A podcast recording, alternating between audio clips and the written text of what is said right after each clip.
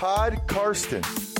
From Germany, Podcast is called Pod Karsten. You get it? Listen to Pod Karsten. Carsten Keller ist vor Ort für Paddel Magazin. Hallo und herzlich willkommen zu Podcasten Episode 75. Mein Name ist Carsten Keller und ich bin immer noch freier Mitarbeiter beim Huddle Magazin und deren Online-Präsenz Football aktuell. Außerdem habe ich meine eigene Seite unter meine-nfl.de. Ich war am vergangenen Wochenende, wie ihr vermutlich bereits wisst, beim German Bowl 42 in Frankfurt. Ich war nicht alleine dort, es waren gut 14.000 andere und es war auch Nadja Quast dabei, die ich ja letztes Mal schon hier zu Gast hatte, die GFL-Expertin und wir haben zusammen für den Huddle bzw. Football aktuell uns den German Bowl anschauen dürfen. Die Geschichten darum hört ihr dann gleich später. Später gibt es dann auch noch so eine kleine Einstimmung auf London. Da war ja auch das erste Spiel am vergangenen Wochenende. Nachdem ich mich immer noch nicht klonen konnte, war ich natürlich nicht dort. Aber am nächsten Wochenende werde ich dann im White Hart Lane bzw. an der White Hart Lane in Tottenham zu Gast sein dürfen. Ja, zum German Bowl. Ich bin aus Stuttgart angereist, war da mit meinen Kumpels eigentlich am Wochenende, bin dann mittags gegen Frankfurt gefahren. Das hat auch soweit ganz gut geklappt und habe da nur im Stadion so ein bisschen Probleme gehabt. Der letzte German Bowl war ja vor zwei Jahren auch in Frankfurt. Eigentlich war ich in dem Stadion wirklich schon jetzt bestimmt fünf, sechs, sieben Mal, nachdem es auch nicht so weit von mir zu Hause entfernt ist. So wirklich reibungslos läuft es aber trotzdem des Öfteren nicht. Ich habe dann den Parkplatz gefunden, den richtigen. Das hat alles gepasst. Das war der, wo ich eigentlich immer geparkt habe. Und es waren dann auch schon ein paar Busse da mit Schwäbisch Hall Unicorns Fans. Die hatten da auch vor zwei Jahren geparkt. Damals waren aber gefühlt noch ein paar Busse von anderen Teams auch auf diesem Parkplatz zu finden. Ja, ich habe ja am Freitag, als es bei mir losging, musste ich noch ein paar Sachen erledigen, unter anderem einen Artikel bei Football Aktuell schreiben. Und das hat dazu geführt, dass ich doch gleich ein paar Sachen zu Hause vergessen hatte unter anderem eine Jacke, was bei so Abendspielen gar nicht mal so schlecht wäre. Und dann außerdem auch eine Mütze. Also es gibt nicht allzu viele Bilder von mir, wo ich keine Mütze trage. Und das konnte sich natürlich auch bei diesem German Bowl nicht ändern, weswegen ich dann am Stadion als erstes Mal die Shops mir genauer angeschaut habe und tatsächlich war gleich, wenn man vom Parkplatz gekommen ist, so ein ja, Anhänger mit NFL-Caps in ziemlich vielen Styles und Varianten von fast allen Teams. Also bestimmt ein paar hundert verschiedene Mützen. Und da musste ich dann zuschlagen. Deswegen, wenn ihr jetzt Bilder seht von diesem Event von mir bei Instagram, da bei TigerR38 oder bei Twitter das nochmal raussucht, habe ich tatsächlich eine Mütze auf, die mir Roger Godell dann quasi fast persönlich verkauft hat. Ansonsten hat sich schon draußen feststellen lassen, dass nicht ganz so voll wie vor zwei Jahren ist was logischerweise auch an Corona liegt. Das hat sich dann auch drinnen letztendlich fortgesetzt. Offiziell waren es 14.378 Zuschauer und damit das Maximale, was das Hygienekonzept des AFVD, also des Verbands, zugelassen hat. Der Part, der jetzt mal das Spiel angeht, den hört ihr gleich mit Nadja zusammen. Wir haben das Ganze ungefähr so eine Stunde nach Spielende im Presseraum des Stadions nach der Pressekonferenz aufgenommen. Listen to Pod Karsten. So, äh, Prost. Es ist jetzt 21.56 Uhr. Ich glaube, eine gute Stunde nach Spielende. Ich habe jetzt wieder Nadja Quast hier und wir haben uns wieder zusammen den German Bowl anschauen dürfen. Kurzes äh, Statement mal zu Beginn, Nadja. Wie fandest du den German Bowl 42? Also ich fand ihn ganz gut und eben hat man ja auch gehört, wie wir angestoßen haben. Und ich glaube, noch härter feiern die Dresden Monarchs, weil die haben sich nämlich richtig gefreut, dass sie jetzt natürlich gewonnen haben. Und ähm, ja, ich denke, da wird äh, reichlich Bier fließen heute Abend. Vor zwei Jahren waren wir schon hier in Frankfurt. Äh, da wollten wir uns dann auch noch ein Bier gönnen von dem ja wahrscheinlich Hauptsponsor des Fußballvereins hier. Und äh, tatsächlich hatten da schon alle Spieler den Kühlschrank äh, leer getrunken im Presseraum. Also heute gab es, wie ihr hören konntet, noch eins. Ansonsten, äh, wie fandest du den Spielverlauf? Es war auf jeden Fall bis zum Schluss spannend, richtig? Es war richtig spannend und vor allem ähm, fand ich es erstaunlich, dass natürlich die Monarchs zuerst die Punkte gemacht haben. Dadurch haben sie so einen Boost bekommen, dass sie einfach ziemlich Selbstbewusstsein hatten, auch wenn die Unicorns dann relativ schnell aufgeholt haben. Und ähm, ich fand aber immer noch der Schlüsselmoment ähm, ab die war der Zeitpunkt, wo Alexander Haupert, der Quarterback der Schwäbisch Hall Unicorns, vom Feld musste aufgrund der Verletzung vom Schlüsselbein. Da ging es schrittweise ein wenig bergab. Genau, stattdessen durfte der Backup Hennessy aufs Feld.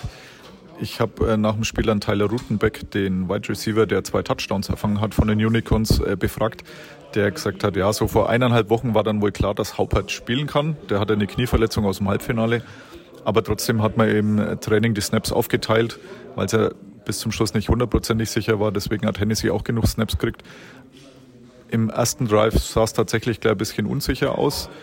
Ich fand, die haben sich dann gefangen. Für mich war der Moment, wo es gekippt ist, ähm, als man zuerst einen Sack kassiert hat. Das könnte sogar der einzige überhaupt gewesen sein. Also zumindest der einzige, an dem ich erinnern kann, was nichts heißen muss.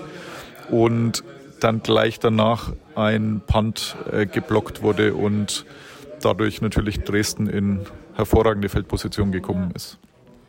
Ja, da kann ich dir recht geben. Und was man halt auch gesehen hat, dass ähm, Schwäbisch Hall Unicorns, das ist relativ ungewöhnlich für sie, auch sehr viele äh, Fehler gemacht hat, teilweise auch in den Special Teams, was man so von ihnen gar nicht kennt.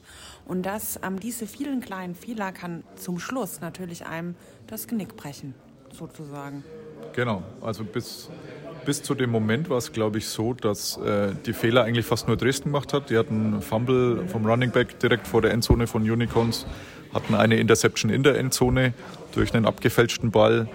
Dann hatten sie, das wurde in der Pressekonferenz auch angesprochen, wir wollten mit einem Onside-Kick in die zweite Hälfte starten.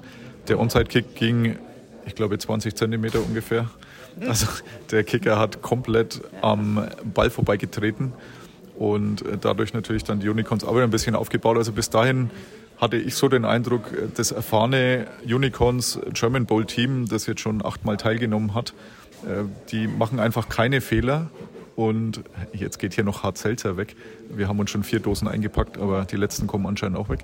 Ähm, Unicorns machen keine Fehler, aber als die dann angefangen hatten, auch Fehler zu machen, äh, kippte ja, die Partie bzw. das Momentum wie man so schön sagt. Aber ja, ich glaube, wir gönnen es beide Dresden, die halt bisher noch nie den German Bowl holen konnten. Ja, definitiv. Und ähm, was mir auch noch aufgefallen ist mit ähm, Dresden, sie haben ja ihre Schlüsselspieler und diese Schlüsselspieler haben sie sehr effektiv eingesetzt, ähm, was ich schon recht mutig fand, weil ähm, Schwäbisch Hall es eigentlich in der Vergangenheit immer gut geschafft hat, genau solche Schlüsselspieler zu isolieren und dadurch Teams zu hemmen, Punkte zu machen. Aber das ist ihnen komischerweise heute überhaupt gar nicht gelungen, weil die Läufe oder auch die Pässe immer über ein und dieselben Spieler liefen. Genau, der Running Back Whaley mit 150 Rushing Yards, allerdings eben auch mit dem kritischen Fumble ziemlich zu Beginn und der Wide Receiver Stewart äh, gefühlt dann irgendwann jeden Ball gefangen, der war auch bei 100 plus Yards. Also es hat sich tatsächlich auf sehr wenige Spieler konzentriert und letztendlich wurde auch der MVP für uns ein bisschen überraschend, glaube ich, der Quarterback äh, der Dresden Monarchs. Der hatte jetzt sicher kein schlechtes Spiel, ich fand ihn jetzt nicht als den überragenden Spieler. Hättest nee, du ihn auch also, gewählt? Nein, ich hätte ihn nicht gewählt. Ich hätte lieber ähm, seinen Running Back gewählt, weil ich finde, der hat richtig gearbeitet. Weil die haben ja auch einige Arbeitstouchdowns gemacht. Und damit haben sie natürlich auch die Defense der Schwäbisch, von Schwäbisch Hall Unicorns sehr müde gemacht. Also ich hätte es wahrscheinlich eher dem Running Back gegeben. Dann äh, sind wir uns da auch einig. Ja. Zum äh, Schluss oder sonst noch irgendwas? Hast du noch was zum Spiel? Nee, soweit eigentlich nicht. Dresden ist so ein sehr offenes Team, also auch was so die Interviews anging, sehr redefreudig und trotzdem sehr auf dem Boden geblieben, finde ich. Mhm. Die haben sich einfach richtig positiv gefreut. Ja, ich habe dafür in sehr viele leere Gesichter bei den Unicorns auf dem Feld geschaut, die halt mit ansehen mussten, wie die Dresdner den richtigen Pokal gekriegt haben, den zertellten German Bowl. Stattdessen stand der Pokal für den Zweitplatzierten dann irgendwo allein in der Gegend rum und hat darauf gewartet, dass ihn keiner mitnimmt. Aber ja, es waren sehr enttäuschte Gesichter. Aber das ist logischerweise ganz normal, wenn man alle Saisonspiele bis auf das Entscheidende dann gewinnt. Genau. Ähm, was auch noch erstaunlich war, es waren über 14.000 Zuschauer, die schon auch relativ laut waren. Dennoch hätte ich mir irgendwie auch, klar, es ist immer noch Pandemie, noch mehr Zuschauer gewünscht. Ja, also es wurde dann auch angesprochen in der Pressekonferenz, dass das wohl, also es galt als ausverkauftes Spiel. Natürlich gelten, äh, gehen in dieses Stadion doch über 60.000, meine ich, so aus dem Kopf. Mhm. Also es sah äh, nicht ganz voll aus, um es mal vorsichtig auszudrücken. Aber die Auflagen des Gesundheitsamts waren wohl so, dass man mit 14.300 irgendwas äh, ausverkauft vermelden konnte. Aber da muss ich nochmal recherchieren, weil ich glaube, im Fußball, wenn die hier spielen, dürfen nämlich mehr rein. Aber da unterscheiden sich wahrscheinlich dann Fußball und Football einfach wieder. Ja, aber beim Fußball dürfen 10.000 mehr rein. Das hätte man jetzt beim Football auch erlauben können. Ja, aber wie gesagt, die Stimmung war trotzdem tatsächlich ziemlich gut, fand ich. Ja. Jetzt wurde zum Schluss der Pressekonferenz noch angesprochen, äh, dass man sich um die Ausrichtung der Weltmeisterschaft 2023 bewirbt. Die wäre eigentlich in Australien gewesen, äh, ziemlich weit weg. Australien ist jetzt nicht in der Lage, die durchzuführen. Deswegen hat der internationale Verband äh, die nochmal ausgeschrieben. Man kann sich bewerben bis Ende November. Und Deutschland wird sich wohl auch bewerben, hat mit Rostock, Frankfurt, Stuttgart und noch irgendwas schon gesprochen, hieß es. Ähm, wie begeistert bist du über diese Nachricht? Also ich finde es erstmal sehr äh, positiv. Also das würde ich schon mal sagen, dass wenn man es im eigenen Land hat, natürlich sind es auch nur acht Teams, die daran teilnehmen. Deswegen muss man noch mal überlegen, ob die Weltmeisterschaft dann wirklich so das Megaspektakel ist. Aber es ist natürlich für innerhalb Deutschlands eine super Sache. Und ähm, ich glaube, ich würde mich da auch gern engagieren, weil das einfach so ähm, eine schöne Angelegenheit ist.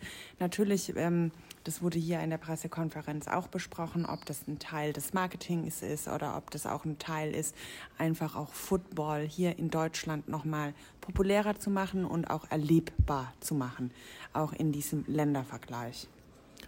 Und ein wahrscheinlich nicht ganz unwichtiger Nebeneffekt, dadurch würde man auch wieder in die Sportförderung reinkommen, die jetzt wohl ausgesetzt war, nachdem er mhm ähm, das letzte Mal in Australien jetzt da wohl nicht am Start sein äh, konnte. Das ist richtig, aber ein Wermutstropfen hat es trotzdem. Ähm, weil man Ausrichter ist, rutscht man automatisch mit seinem Team rein. Natürlich wäre es schon schöner, wenn ein Team ähm, das über reguläre Spiele schafft, reinzurutschen. Aber ja, lieber sicher dabei und mal gucken, wie das weitergeht. Es wurde jetzt auch nicht gesagt, wie viele sich beworben haben, aber es wird sicher nicht die einzige Bewerbung sein, aber ich denke, ein Weltverband würde sich so eine Bewerbung von Deutschland schon ganz gerne anschauen. Und wenn wir da reinrutschen, dann können wir bestimmt auch wieder ganz viel berichten. Ja, ich habe schon mal Urlaub eingetragen. Nein, habe ich nicht, aber würde ich, ich natürlich. Auch noch nicht, aber äh, ich sehe mich jetzt schon wieder in verschiedenen Pressekonferenzen, wo es bestimmt auch hoffentlich gute Sponsoren gibt, wo man Getränke haben kann. Ja, zum Beispiel äh, dieses Hartselzer, das wir hier jetzt schon abgestaubt haben. Mhm. Und wo uns andere nachgemacht haben. Ja, aber es waren auch schon ein paar Toten weg. Okay, dann äh, gehen wir jetzt mit äh, unserem einen Bier und den äh, paar Hartselzer-Dosen und ja, tippen aber wir könnten noch. jetzt noch, ähm, wenn ich das hier so sehe, immer noch weiterhin Bier trinken, Mineralwasser und Cola, weil es wurde alles nochmal aufgefüllt. Aber anscheinend ist die Hartzelzer-Marke hier nicht Sponsor des äh, Fußballvereins, denn sonst hätte man die Dosen wahrscheinlich auch wieder hingestellt. Ja, da. nun gut. Jetzt sind wir auf RAN-NFL-Niveau, wo mehr über Essen diskutiert wird als über Spiel, sagen zumindest die Kritiker. Äh, wir diskutieren über die Getränke, aber ja, war ein spannender German Bowl, äh, ganz nett anzusehen. Und ja Mal gucken, wie es nächstes Jahr läuft. Ich weiß jetzt gar nicht, ob der nochmal hier stattfindet. Ich glaube, ich das war ein doch, Mehrjahresvertrag. Nee, na, ich hoffe aber. Hm. Ich weiß es gar nicht. Ja, ich hoffe auch. Also wir werden uns einig, wir würden wiederkommen. Ja, und wir hatten lässt. eine kürzere Anfahrt wie in Berlin. Deutlich. Und das Stadion ist auch sehr viel schöner. Und vielleicht oh, ja. dann mal vor noch mehr Zuschauern. Und die Hotels noch so viel besser. Ja. Also gut, damit äh, gut zehn Minuten. sind wir durch. Äh, danke, Nadja. Und Gerne. Ja, bis demnächst. Bis demnächst. Pod Karsten. Da habe ich dann noch eine halbwegs lustige Geschichte dazu.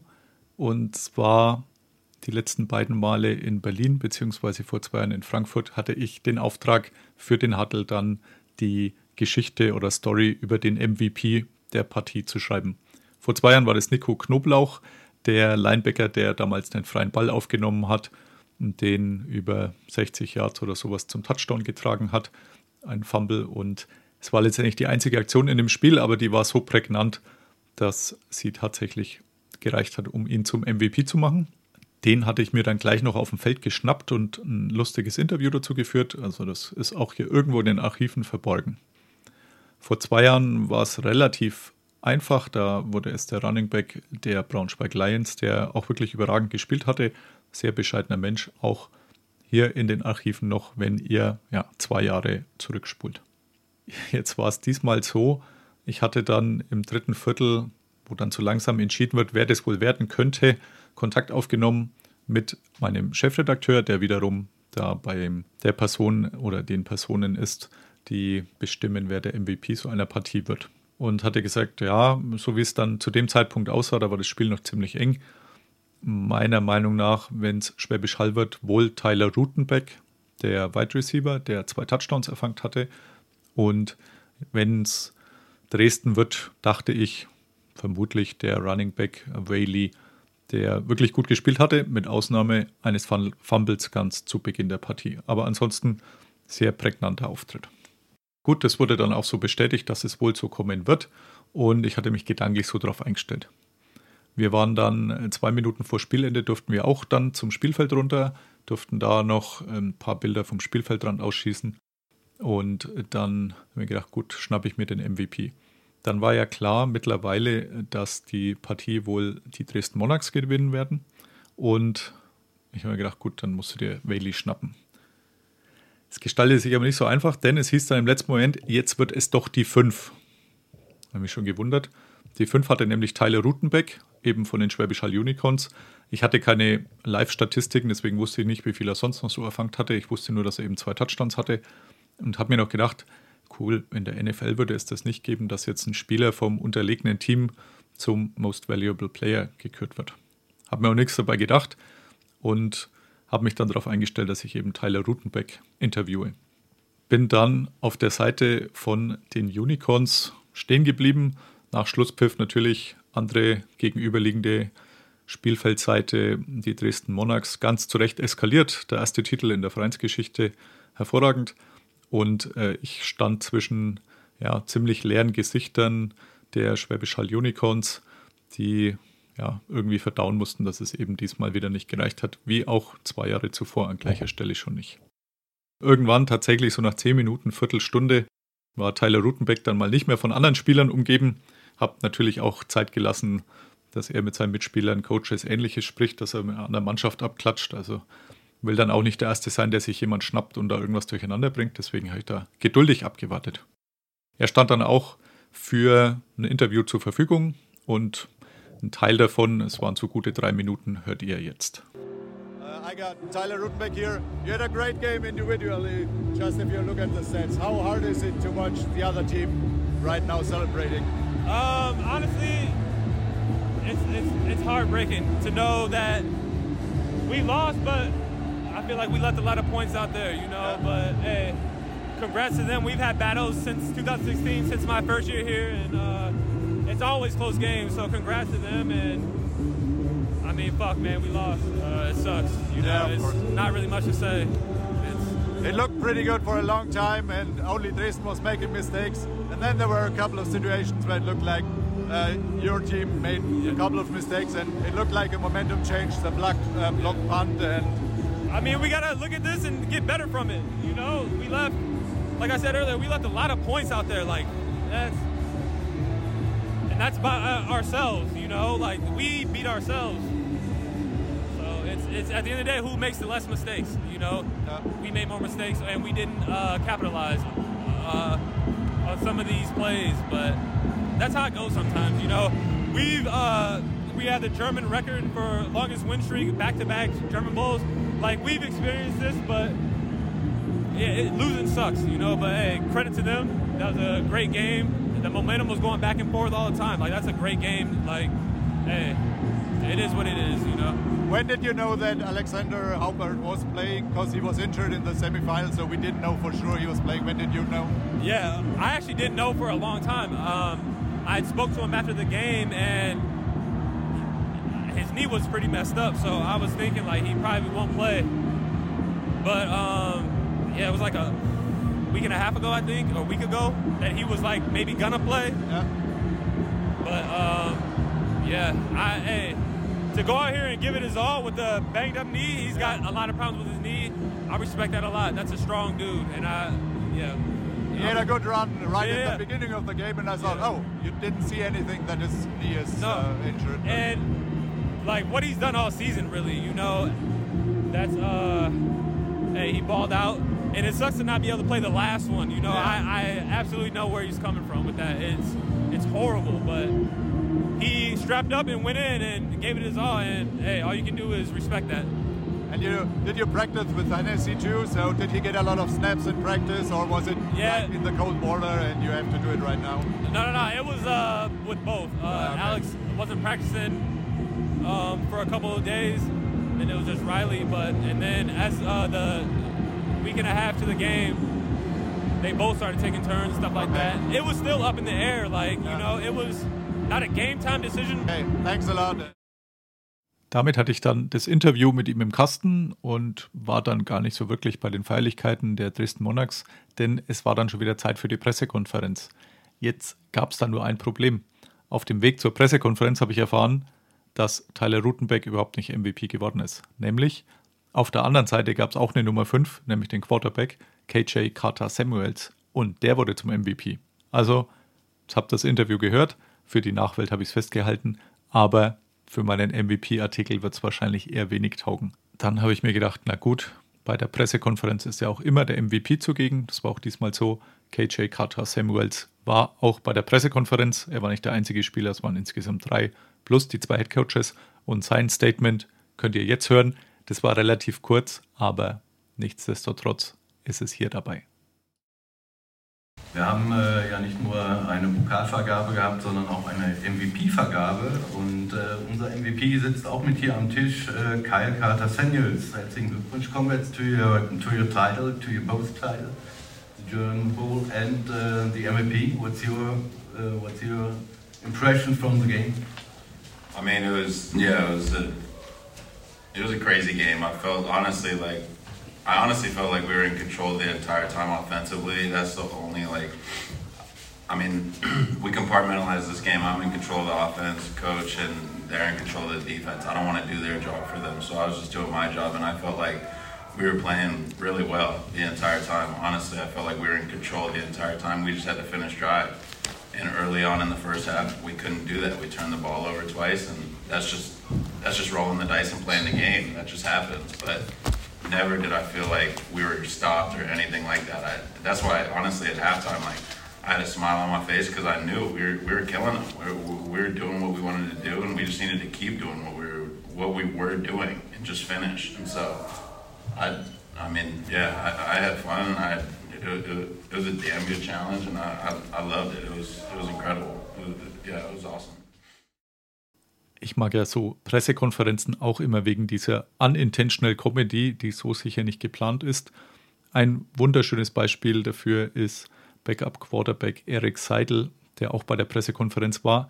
Warum er ausgewählt worden ist, weiß ich nicht so wirklich. Also stand logischerweise nicht auf dem Spielfeld, aber durfte trotzdem mit zur Pressekonferenz. Und er hat genau eine Frage gestellt gekriegt und die hört ihr jetzt. Bei euch wird schon gefeiert in der Kabine? Also in der Kabine noch nicht, wir haben es nicht mal dahin geschafft aktuell. Ähm, aktuell waren noch alle draußen auf dem Feld. Dankeschön. Das entlockt natürlich nicht nur mir ein Schmunzeln, aber dafür ist man ja auch gerne bei so Pressekonferenzen. Der seltsamste Moment oder die seltsamste Frage ging dafür an einen Lokaljournalisten aus Dresden. Keine Ahnung, wie der Mann hieß, wurde glaube ich auch nicht gesagt, der dem Dresdner Coach Ulz Däuber, den er anscheinend schon länger kennt, eine Frage gestellt hat, die man ja im ersten Moment sehr seltsam findet. Hört es euch vielleicht mal unter dem Eindruck an, dass der Mann vielleicht denkt, dass die ELF sowas wie die Champions League im Fußball ist, für die man sich nur qualifiziert, wenn man Meister ist. Ansonsten würde ich diese Frage kein bisschen verstehen und Ulz Däuber hat sie auch nicht verstanden. Aber das hört ihr jetzt. Ulf, herzlichen Glückwunsch. Ähm, du hast von dem letzten, nee, vor der Saison hast du gesagt, unser Traum ist es, deutscher Meister zu werden. Den hast du dir jetzt erfüllt. Man könnte jetzt äh, ketzerisch die Frage stellen, okay, jetzt hast du dir den einen Traum erfüllt. den German Bowl zu gewinnen. Theoretisch könntest du ja jetzt in Europa noch einen anderen Bowl gewinnen. Was ist deine Meinung dazu? Ich verstehe jetzt nicht ganz, welchen anderen Bowl man in Europa noch gewinnen könnte. Der ELF. Also, die Frage verstehe ich jetzt hier ehrlich gesagt nicht ganz richtig. Wir, haben gerade den German Bowl gewonnen, Sharkwater German Bowl. I, sorry.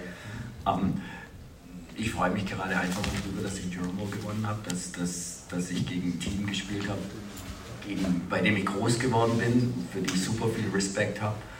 Vom Coaching-Staff, der Hälfte vom, vom Coaching-Staff hat bei mir Jugend angefangen zu spielen. Und äh, ja, wir haben am Anfang vom Jahr gesagt, das ist unser Traum und den haben wir uns erfüllt. Und, äh, und was anderes zählt für mich gerade gar nicht. Warum soll ich mir da über andere Dinge Gedanken machen? Da folgte dann noch Applaus an dieser Stelle. Das soll es jetzt aber auch gewesen sein, sowohl von der Pressekonferenz als auch vom German Bowl. Ich hoffe mal nächstes Jahr auf mehr Zuschauer, die Corona dann hoffentlich wieder zulässt. Und für mich steht tatsächlich jetzt auch schon das nächste Highlight an. Und zwar hört es jetzt schon so ein bisschen im Hintergrund die London Games am kommenden Wochenende, beziehungsweise das zweite London Game zwischen den Jacksonville Jaguars und den Miami Dolphins. Ich darf dabei sein für den Huddle und freue mich tatsächlich schon riesig und habe dieses Mal auch keine Reisegruppe dabei, die ich zwischendrin noch irgendwie entertainen muss, sondern ich kann diesmal alles nach Football ausrichten und werde das auch weitlich tun, sobald ich dann letztendlich einen Plan habe, welche Trainings es gibt, was sonst so angeboten wird. Ein paar Sachen mir schon aufgeschrieben und ich werde James Bond in seinem Heimatland besuchen, also zumindest den Film habe ich mir mal gegönnt. Alles weitere wird sich zeigen. Ihr werdet davon hören können, denn ich werde mit Sicherheit ausführlich dafür berichten, sowohl bei Football aktuell als auch hier beim Podcasten.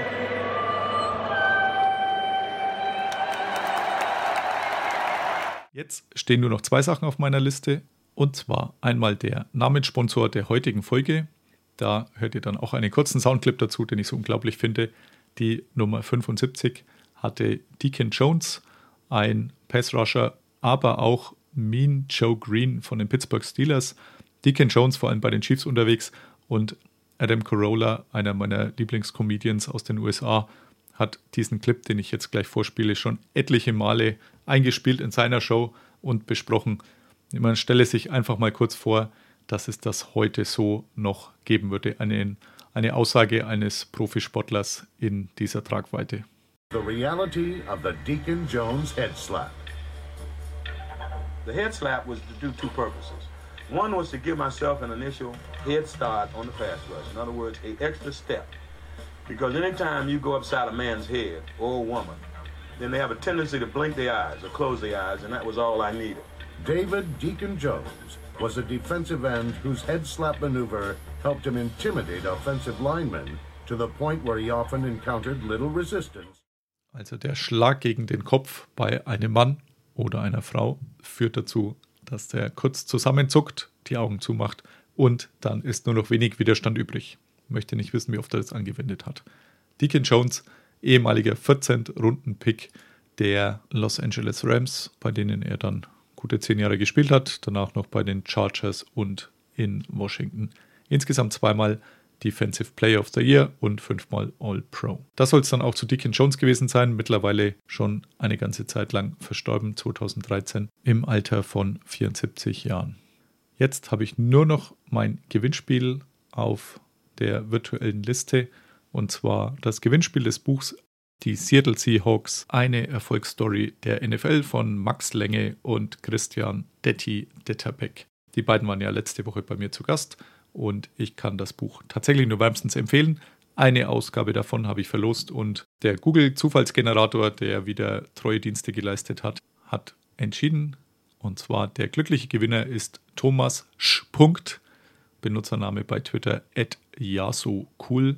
Schreibt sich jetzt anders, wie man sich womöglich vorstellt, mit Y und cool mit Kaufmann Ulrich Ulrich Ludwig. Er darf sich über eine Ausgabe freuen. Wer das Buch ansonsten noch nicht hat, ich habe den Linktree bei der letzten Folge mit angehofften. Also gerne das Buch kaufen. Wie gesagt, 18 Euro erschienen im Meyer und Meyer Verlag und absolute Kaufempfehlung von mir. Damit bin ich jetzt wirklich durch für heute. Herzlichen Dank fürs Dabeibleiben. War nicht ganz lang wie letztes Mal, aber das war zu erwarten. Und die nächste Folge wird dann entweder direkt aus London kommen oder im Anschluss daran. Dankeschön, bis zum nächsten Mal. Bye bye.